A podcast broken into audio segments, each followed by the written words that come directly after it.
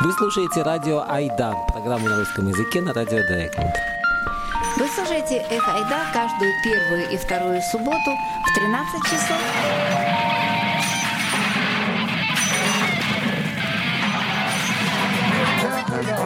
И Эх Ойда по-немецки каждый третий и четвертый четверг в 19 часов. В день памяти жертв сталинских репрессий, который отмечается в России 30 октября, традиционно, начиная с 2007 года, люди в России собирались, чтобы зачитать имена репрессированных у Соловецкого камня в Москве.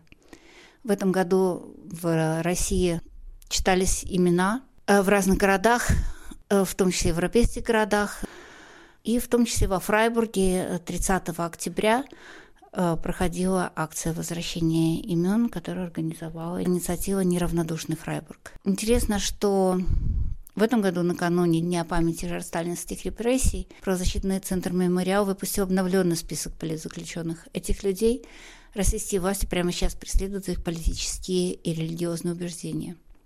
Правозащитники ведут такой список с конца нулевых, и долгое время в нем было всего несколько десятков человек – Однако после 2015 года число политзаключенных стало резко расти. За последние пять лет оно выросло в пять раз.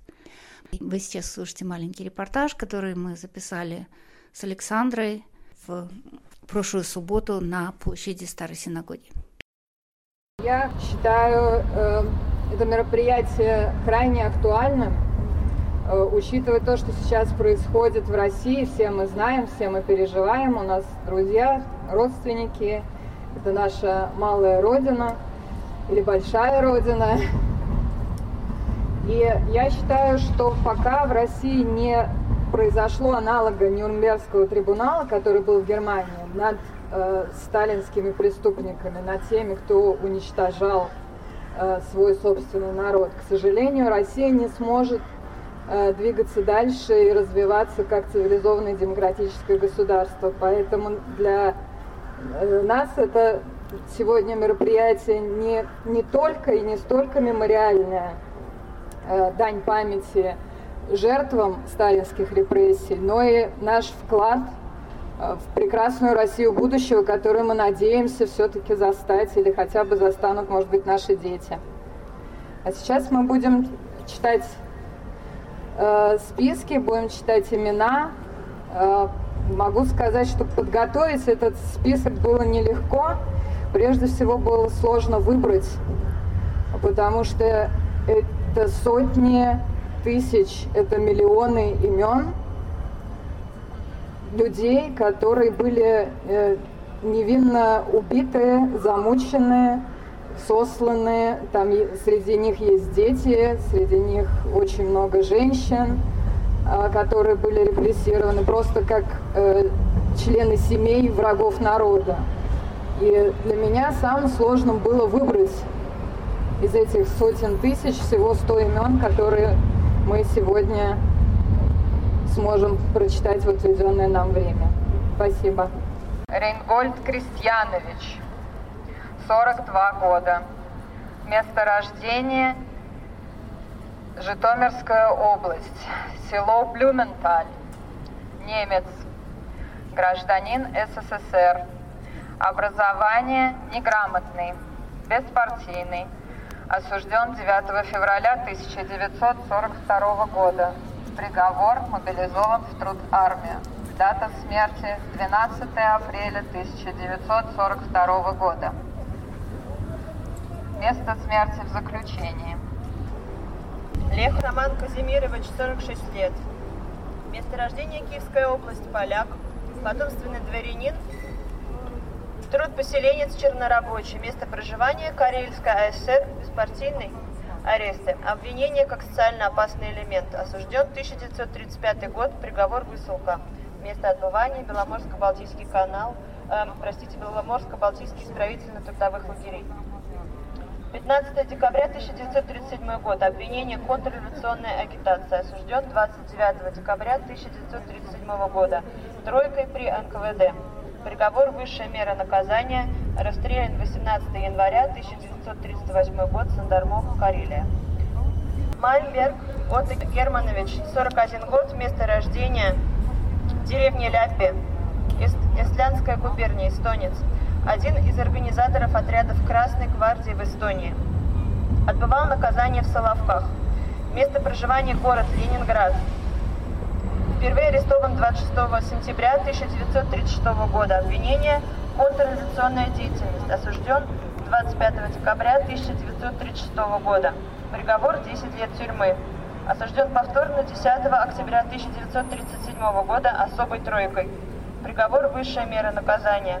Расстрелян 4 ноября 1937 года в Карелии Сандармох.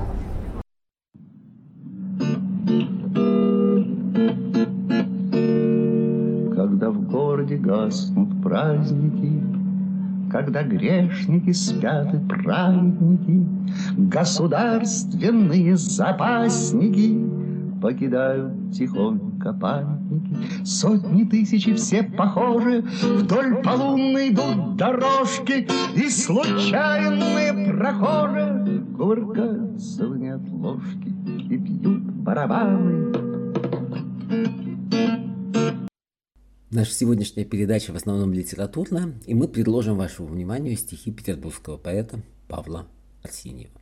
Экспертиза.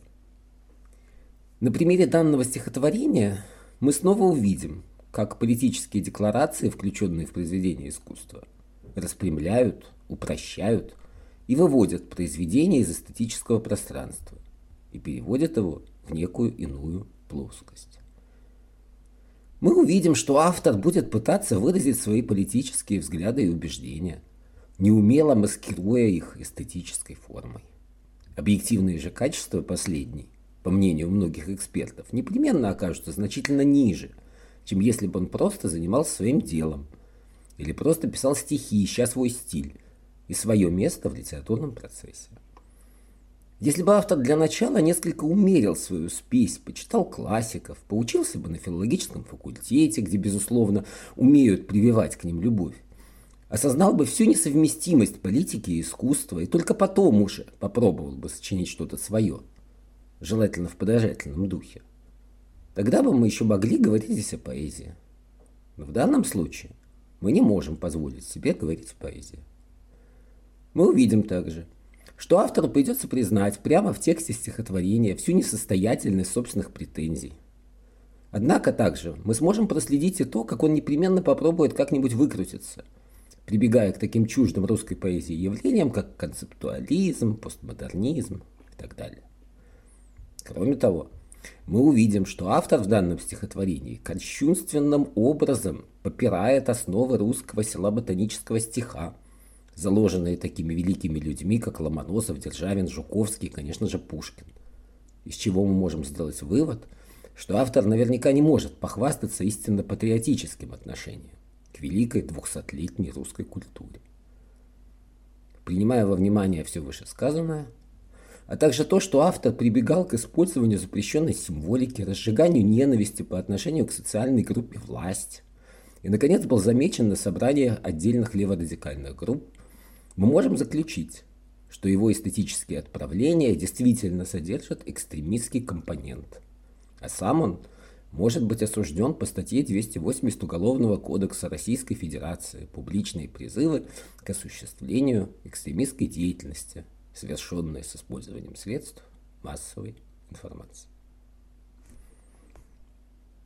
Сводки с полей – с конца 2005 года Марина Литвинович фактически перестала быть политтехнологом и начала заниматься правозащитной и политической деятельностью. Министр экономического развития России Эльвира Набиулина заплакала во время экстренного заседания у премьер-министра Владимира Путина. На теракт в Домодедово российский фондовый рынок ответил снижением. В связи с продолжающимися работами по модернизации некоторые пользователи будут испытывать трудности с загрузкой отдельных страниц. Также в Роспотребнадзоре выразили обеспокоенность в связи с тем, что в последнее время в интернете все чаще создаются страницы, на которых размещается неоднозначная информация, которую трудно интерпретировать. Дорогие деятели культуры и медиа. Дорогие деятели культуры и медиа, будьте спокойны. Эта баррикада рассматривается здесь как культурный и художественный феномен – Все равно больше нет ни народных масс, ни родного ЦК. КПСС, как заботливо расшифровывает в скобках портале Open Space для своей аудитории. Только совестью пахнет еще немного в этом мире. Тапок, сантехники, обоев. Об одном необычном превращении в негодяя. Здесь можно заметить, что инициал К, который здесь используется, это тот же инициал, который использует Франц Кавка в своем известном рассказе «Превращение». Об одном необычном превращении в негодяя. Однажды К проснулся и понял, что у него чистые руки. Хотя он помнил, что никаких специальных усилий к тому вчера не предпринимал. В течение дня он больше почти не вспоминал этого странного происшествия – и вечером даже совсем забыл о нем. На другой день Кас нарастающей тревогой обнаружила себя холодную голову. Еще пытаясь это объяснить все как-то рационально, но холодная голова уже не очень-то к этому располагала. Кроме того, и тенденция эта была слишком очевидной. На третий день, с трудом отгоняемыми догадками, он все-таки обнаружил у себя пламенное сердце. После чего все окончательно понял – Посмотрел на себя в последний раз в зеркало, которое уже могло мало чем помочь. Оделся, собрался и начал служить негодяем. День России.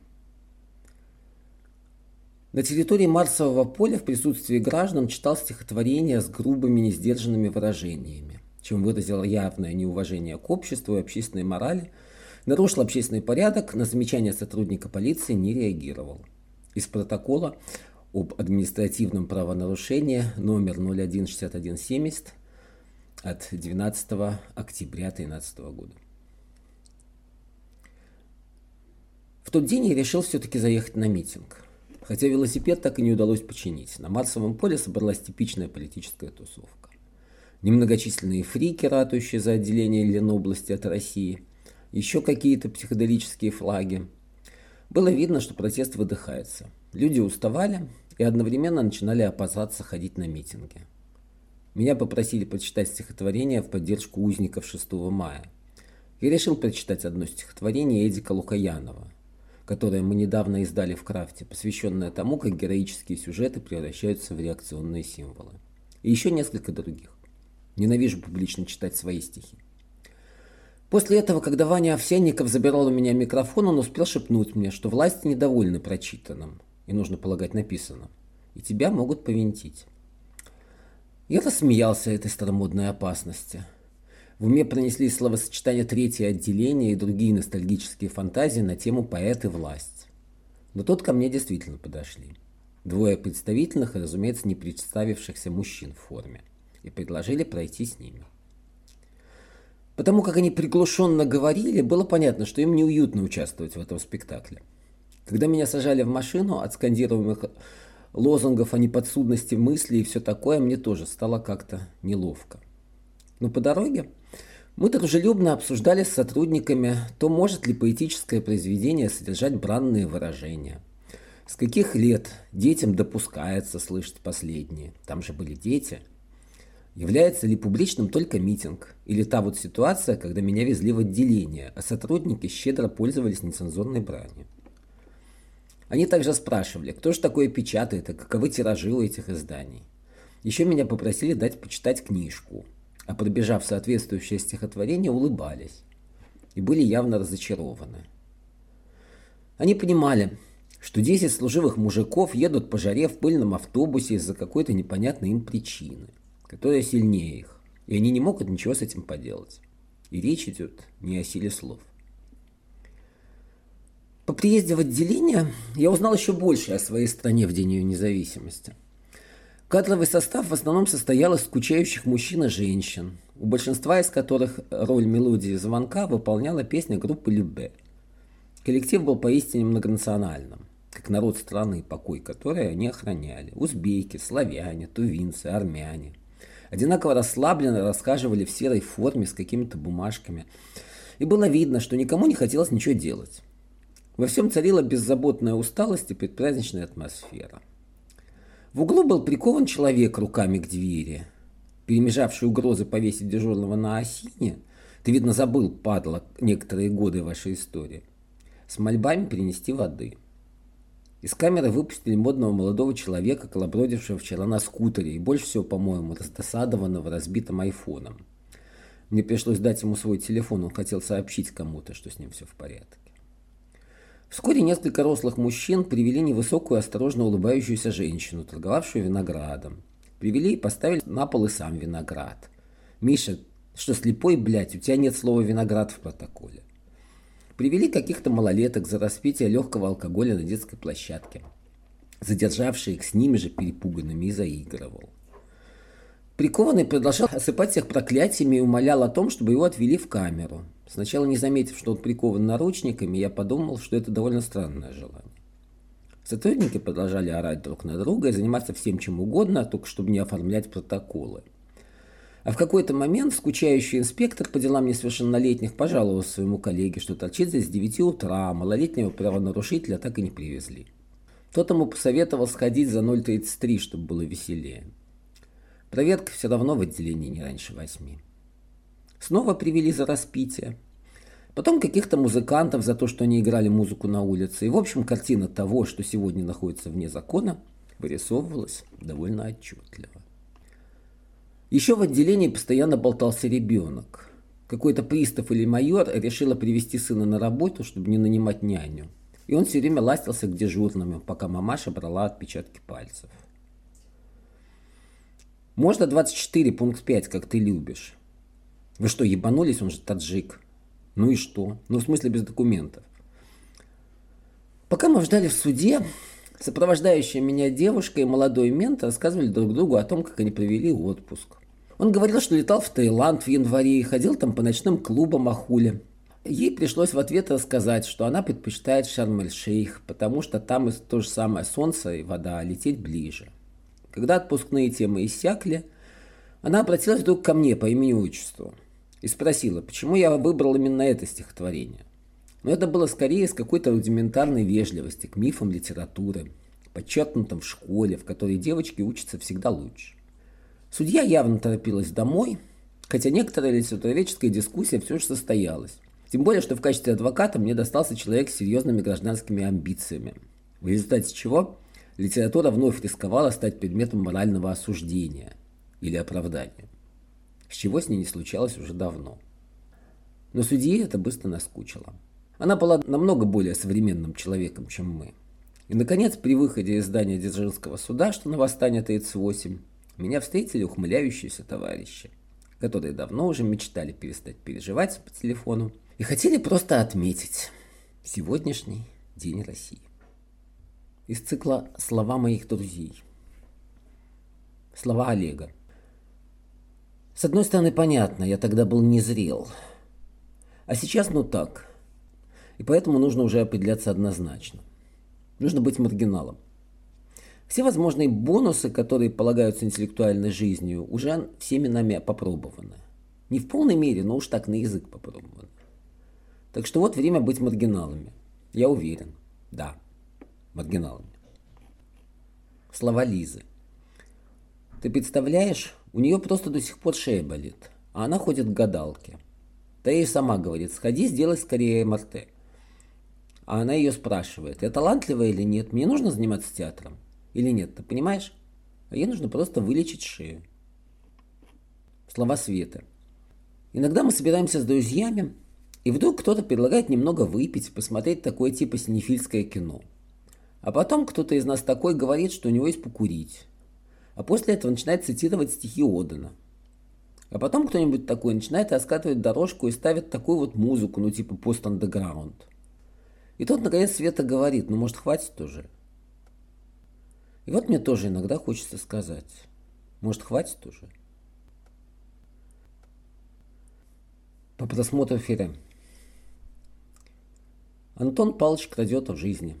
Ничего не меняет. Антон Палч не испытывает трудностей с материалом. Он едет на Соколин, потому что об этом еще никто не писал. Он в целом аполитичен, но убежден, что его исследования улучшат условия арестантов.